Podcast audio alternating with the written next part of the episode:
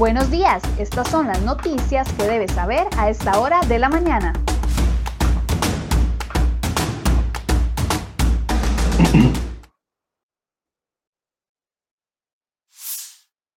Hola, ¿qué tal? Muy buenos días. Gracias por acompañarnos en Serie Hoy Noticias. Vamos de inmediato con las informaciones que hemos preparado para ustedes el día de hoy en nuestra portada.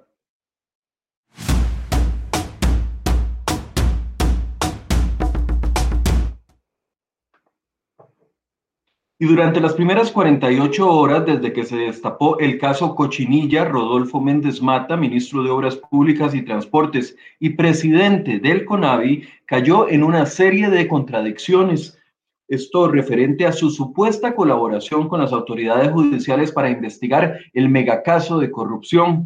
Las contradicciones de Méndez Mata iniciaron el lunes durante el allanamiento cuando le dijo al diario La Nación que tenía total incertidumbre sobre qué, sobre qué trataban las acciones que estaban llevando a cabo los agentes judiciales. La noche del mismo lunes, el ministro atendió de nuevo a ese medio de comunicación y le aseguró que desde el inicio de la gestión conocían de las presuntas irregularidades a lo interno del CONAVI y afirmó que habían acudido al OIJ para aportar información sobre el caso. Ese mismo día, el lunes, en entrevista con Noticias Monumental, el jerarca reiteró que el OIJ tomó las riendas del tema y que ellos se abocaron a dar toda la colaboración y apoyo. Ahí agregó que al enterarse de los hechos irregulares, buscaron el apoyo del OIJ y encontraron que ya había una pesquisa en curso. Pero este miércoles, tras una consulta de cereoy.com, tanto el OIJ como la Fiscalía desmintieron al ministro negando que él hubiera presentado denuncias o ayudado en la investigación que mantiene a 30 personas detenidas, entre ellas empresarios y empleados del CONAVI. No existen denuncias sobre los hechos investigados que provengan de alguna oficina de gobierno, ni tenemos reporte de que el OIJ, señor, en el OIJ, de que el señor ministro hubiese sido atendido por personas funcionarias de la Policía Judicial para recibir información o captar denuncia alguna, indicó el OIJ por medio de su oficina de prensa. Horas después, la Fiscalía Anticorrupción confirmó que Méndez Mata no figura como denunciante y tampoco acudió a la Fiscalía a ponerle en conocimiento de los hechos, informaron por medio de su oficina de prensa también. Este miércoles el ministro volvió a enviar una nueva explicación intentando salir de las contradicciones y dijo que hubo colaboración confidencial de dos funcionarios quienes se reunieron con agentes del OIJ sin caer en detalles. Desde el lunes anterior, CROI.com y Enfoque le está solicitando una entrevista al ministro Méndez Mata para hablar de estas contradicciones. Sin embargo, hasta el momento no hemos obtenido ninguna respuesta.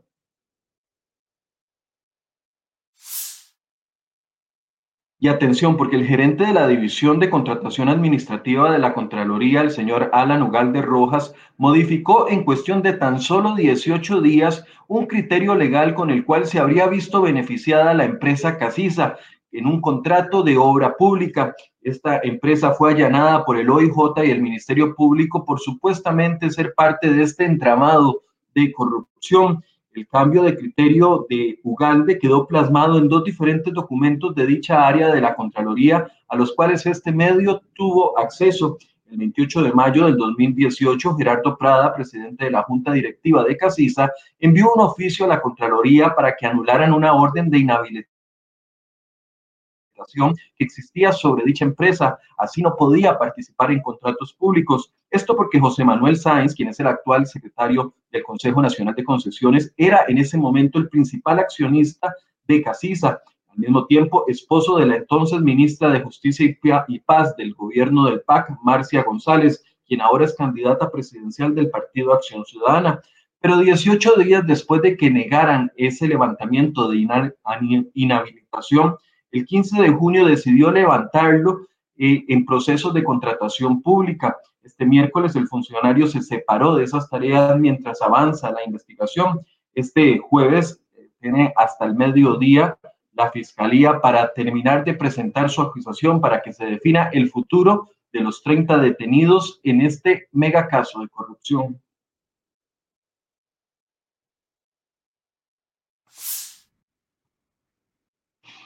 Y el CONAVE recibió en el año 2020 casi un 18% del monto que recaudó el Ministerio de Hacienda por el concepto del impuesto único a los combustibles. Según datos de la Dirección General del Presupuesto Nacional de Hacienda, la recaudación total del impuesto sobre los combustibles ese año fue de 436 mil millones de colones. De ese total, el porcentaje que fue a dar a las arcas del CONAVI fue de 76 mil 867 millones de colones, de los cuales recibió al final 74 mil 500 millones por las limitaciones al gasto que impone la regla fiscal casi el mismo monto del hueco presupuestario que investigan ahora las autoridades en el megacaso de corrupción conocido popularmente como el caso Cochinilla. La porción del impuesto sobre los combustibles que recibe el CONAVI se destina supuestamente al mantenimiento y conservación de vías de comunicación públicas terrestres. El impuesto único sobre los combustibles dispara el precio que nosotros pagamos sobre las gasolinas por ejemplo, en un 40% casi, por ejemplo, el 16 de junio el litro de gasolina costaba 730 colones. De ese total, casi 270 colones corresponden al impuesto único de los combustibles que termina en arcas del CONAVI. En el año 2020, el presupuesto total del CONAVI fue de 312 mil millones de colones. Para este año, el gobierno está pidiendo fondos adicionales para esta institución en el cuarto presupuesto extraordinario que incluye 133 mil millones de colones. Los diputados aseguraron ayer de que van a analizar con lupa este nuevo presupuesto extraordinario para el CONAVI. Y en este mismo tema, este jueves en reunión de jefes de fracción, los diputados definirán qué pasará con una solicitud de algunos legisladores de abrir una comisión especial investigadora sobre el caso Cochinilla. Desde el lunes anterior, varios diputados, entre ellos Franji Nicolás del PLN, José María Villalta del Frente Amplio y Jonathan Prendas de Nueva República, dijeron que apoyarían la iniciativa. En la tarde podría votarse la moción que va a necesitar del voto de 38 diputados si es que prospera esta intención de una nueva comisión investigadora. La diputada Silvia Hernández, presidenta del Congreso, indicó este miércoles que la eventual comisión tendría plazos muy cortos para trabajar ya que deberían de entregar su informe a más tardar el 30 de abril del próximo año. Las otras opciones que analizan los diputados es que se investigue dentro de algunas de las comisiones existentes, como es la Comisión de Control de Ingreso y Gasto Público o la Comisión de Infraestructura. El presidente Alvarado se manifestó a favor de la creación de esta comisión investigadora, pero la palabra final la tendrán los diputados. De hecho, hoy en Enfoque vamos a tener un programa especial haciendo un, ABC de lo que es la contratación de esta obra pública millonaria. Vamos a tener un experto en contratación administrativa que va a estar explicándonos dónde están los detalles y los vacíos que permiten estos casos de corrupción.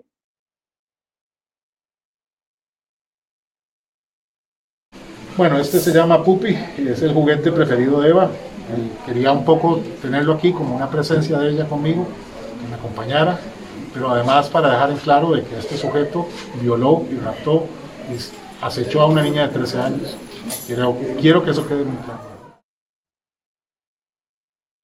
Con el juguete preferido de la joven Eva Morera llegó al juicio el padre de esta eh, joven que fue asesinada en noviembre del año anterior. Ambos padres fueron testigos la mañana de ayer en el juicio que ya inició. Es muy duro saber que ya ella no está, es muy duro que no la pueda tocar, no la pueda ver, no la pueda abrazar. Él mató a toda la familia. Cuando a usted le matan a una hija, uno mismo muere. Esas fueron las palabras de doña Alina Ulloa, la madre de la joven Eva Morera, eh, que explicó el dolor que siente luego del cruel crimen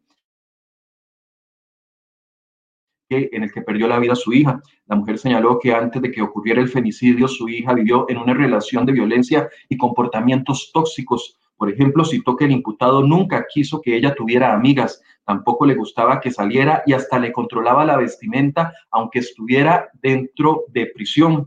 Durante el primer día de juicio también participó una hermana y el padre de Eva, quienes también rindieron un doloroso relato ante el tribunal penal de Heredia. Ella describió, la hermana, la relación del imputado con la víctima como una relación tóxica y dijo que el imputado, el imputado le gritaba a la mamá de la víctima y describió una serie de amenazas que le manifestó el imputado en su contra. Se espera que el debate participen alrededor de nueve testigos. El juicio se lleva a cabo en los tribunales de justicia de Heredia.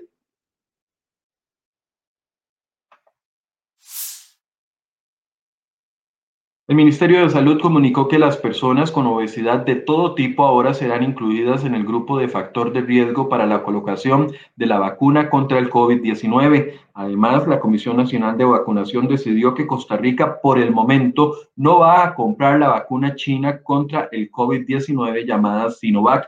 Esto a pesar de que la aprobó la Organización Mundial de la Salud.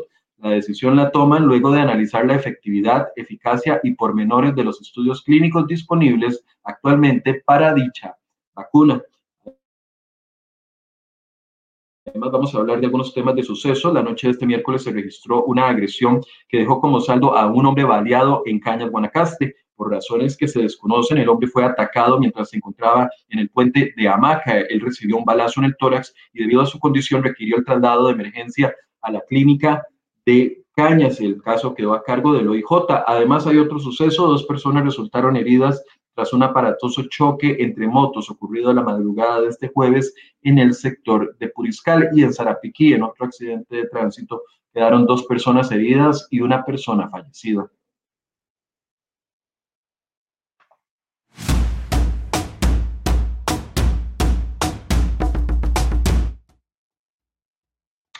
Y los taxistas no desmayan en las disputas legales por la operación de las plataformas de transporte colaborativo. Este miércoles, los miembros del Foro Nacional de Taxistas y la Federación Nacional de Cooperativas de Taxi plantearon una demanda penal por presunta competencia desleal contra tres aplicaciones de transporte. Se trata de Uber, Didi y la aplicación InDriver Gilbert Ureña, dirigente de los taxistas, explicó que la queja se planteó ante las autoridades judiciales en el primer circuito judicial de San José.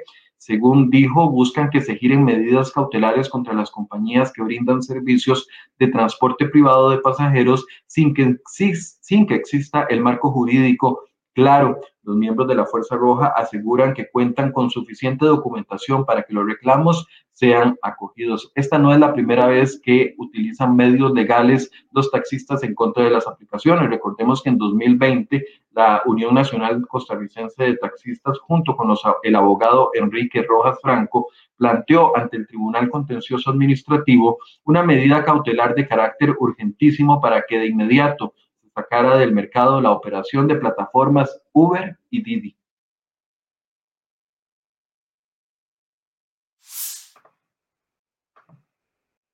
Y Fernando Castillo, el señor que ustedes ven abajo, presidente de la Sala Constitucional, indicó que la llamada ley de huelgas deberá seguir aplicándose, pero no se podrán dictar las resoluciones finales. Esa directriz aplica tanto para juzgados como en la parte administrativa, luego de que fuera emitido, admitido para su estudio un recurso de inconstitucionalidad contra varios artículos de esta ley.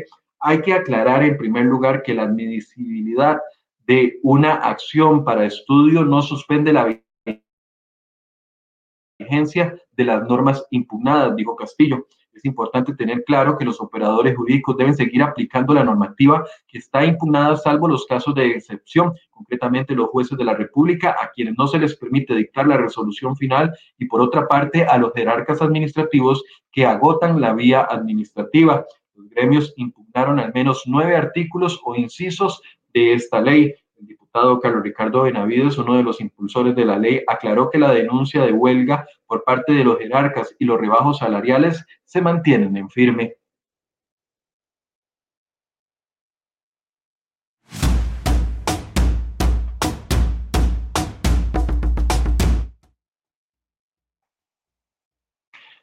El Ministerio de Hacienda señaló que el cobro de impuestos a través de la plataforma Simpe Móvil que pretende establecer la entidad consiste únicamente a la aplicación del IVA que ya está vigente. El problema que ha detectado el Ministerio de Hacienda es que existen empresas que por la venta de bienes o servicios ya le cobran el impuesto al consumidor, pero no lo pagan a las arcas del Estado.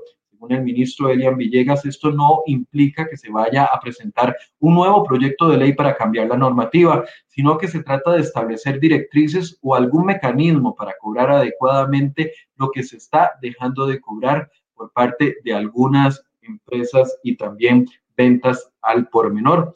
Además, en otro tema, un total de 33.300 cinco personas jurídicas deberán de pagar una multa por no presentar a tiempo la declaración del registro de transparencia y beneficiarios finales, conocido popularmente como el registro de accionistas. Estas sociedades corresponden al 12% de la totalidad de 242 mil sociedades actualmente, personas jurídicas que están trabajando.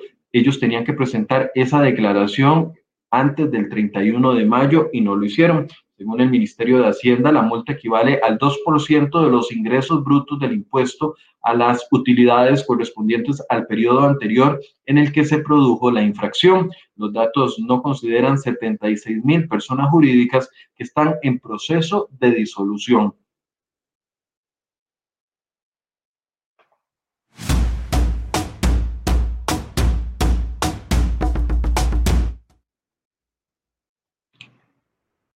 Y una falla estructural fue la causa del accidente del metro en la línea 12 de la Ciudad de México que dejó 26 personas muertas el pasado 3 de mayo. Así lo establece un peritaje preliminar de la firma noruega DNW difundido este miércoles. El incidente fue provocado por una falla estructural, estructural, señaló el reporte leído por Jesús Esteba, secretario de Obras de la Alcaldía de la capital, que contrató a la empresa de Ingeniería. DNV añadió que el problema estuvo asociado a condiciones como deficiencias en el proceso constructivo y de soldadura de los llamados pernos Nelson. Los expertos encontraron deformaciones y fracturas de las vigas y traves de los puentes por donde transitaba el tren elevado al momento de que sucedió el trágico accidente, detalla el reporte. Faltan aún dos informes que están en proceso de ejecución.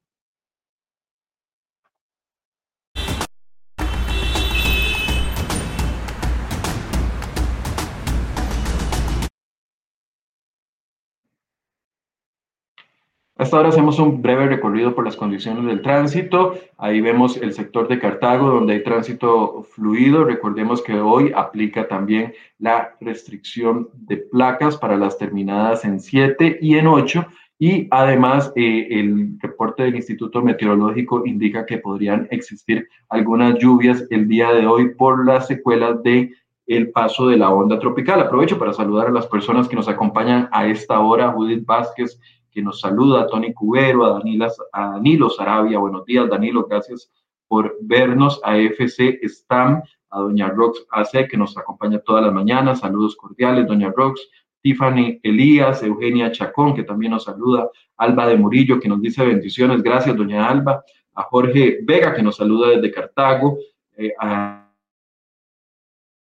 algunos también comentan con respecto a las eh, noticias que hemos dado. Jorge Vargas, Vargas Vázquez, Will dice más bien, Rodolfo Méndez Mata y Carlos Alvarado deberían de renunciar. La opinión de el señor. Saludos a todos los demás que nos están acompañando en esta transmisión.